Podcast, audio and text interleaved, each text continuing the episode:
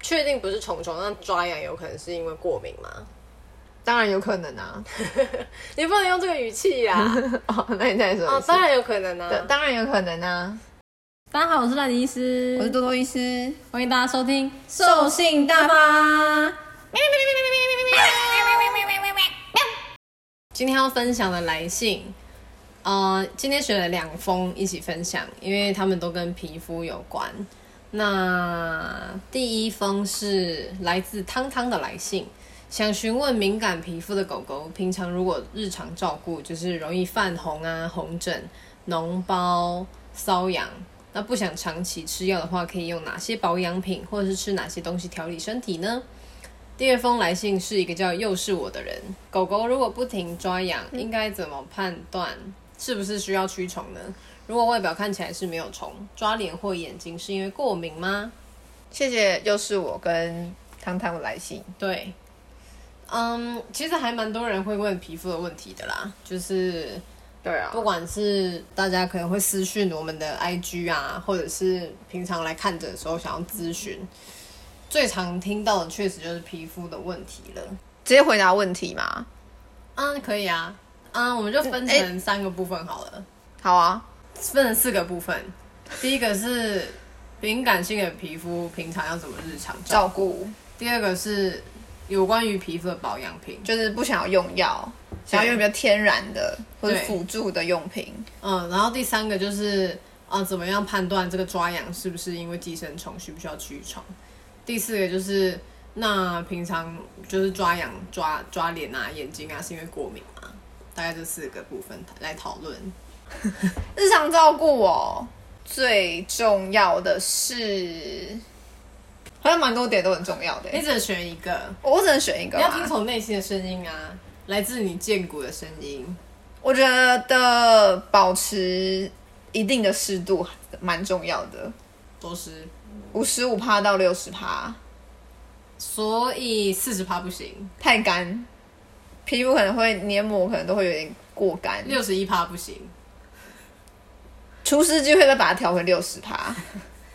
哦，嗯，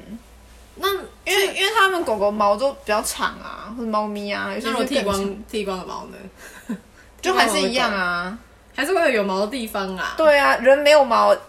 太湿也会长发霉啊。嗯，所以我是觉得湿度蛮重要的啦，因为蛮长就是梅雨季节什么的，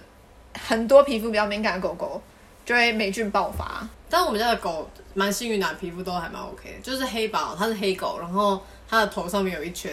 不定时就会秃掉，嗯，然后就要擦那个药膏，哦，就会再好，然后过一段时间再秃，超哦，好笑的，跟合同一样。反复性的 对，小霉菌，小霉菌。嗯，我觉得那你觉得最重要是什么？我也觉得是厨师哎、我的建骨刚跟我说是厨 师。第二个的话，我自己觉得应该是卫生习惯，嗯，就是呃，特别是一些低底盘的狗，像是腊肠啊、柯科基，技对他们就是家里面真的不要太脏。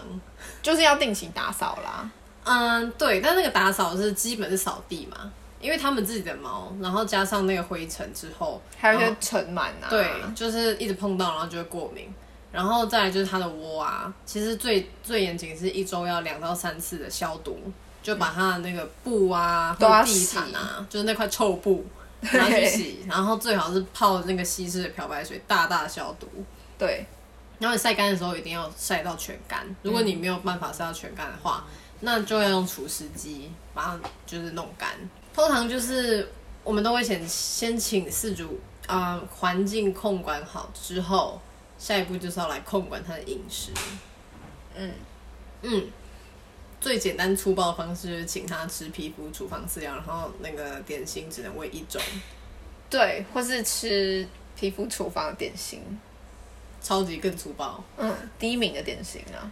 对，然后那个肉类就是蛋白质来源最好是同一个。单一的，对，比如说肌肉。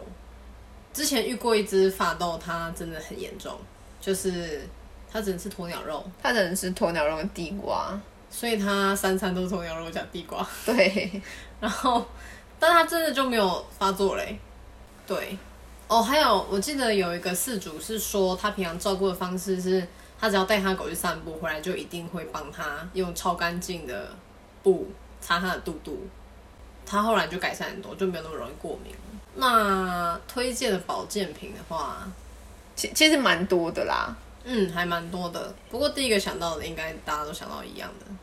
鱼油，对。那其实市售的鱼油保健品真的蛮多的，嗯，就大家去挑选的时候一定要注意到它的浓度是不是真的，呃，有写的很清楚，然后也有到达有效的浓度，嗯，还有锌，对，锌可以帮就助是金属的那个锌，对，可以帮助那个皮角角质角啊质，对，它可以帮助角质的代谢。刚刚是讲吃的嘛，对，其实外用现在有一些产品可以帮助皮肤。嗯，嗯，要讲名字吗？应该不不用吧，就就是是一些保湿产品，对，嗯，还有一些皮肤专利产品。对，嗯，因为其实狗狗它们有些狗狗它皮肤真的比较敏感，然后它平常就比较容易皮肤会容易干痒啊，然后会一些起屑屑啊，然后开始起屑屑之后，狗狗可能就会觉得东痒痒西痒痒，就会抓得更严重，对，所以有时候就可能会需要帮它们用一些外外敷的产品。有有一些是滴剂皮肤的，有一些是慕斯状的喷剂，嗯有一些是凝胶类的，嗯，然后有一些是像膏状的乳对乳乳霜之类的感觉的质地，然后这些都是可以擦在皮肤上面的，然后让皮肤可能有一层保湿的保护膜这样子。嗯，那这个外用滴剂的话呢，它里面的成分其实就是一些多糖类，还有它的特色就是皮肤脂质的复合物。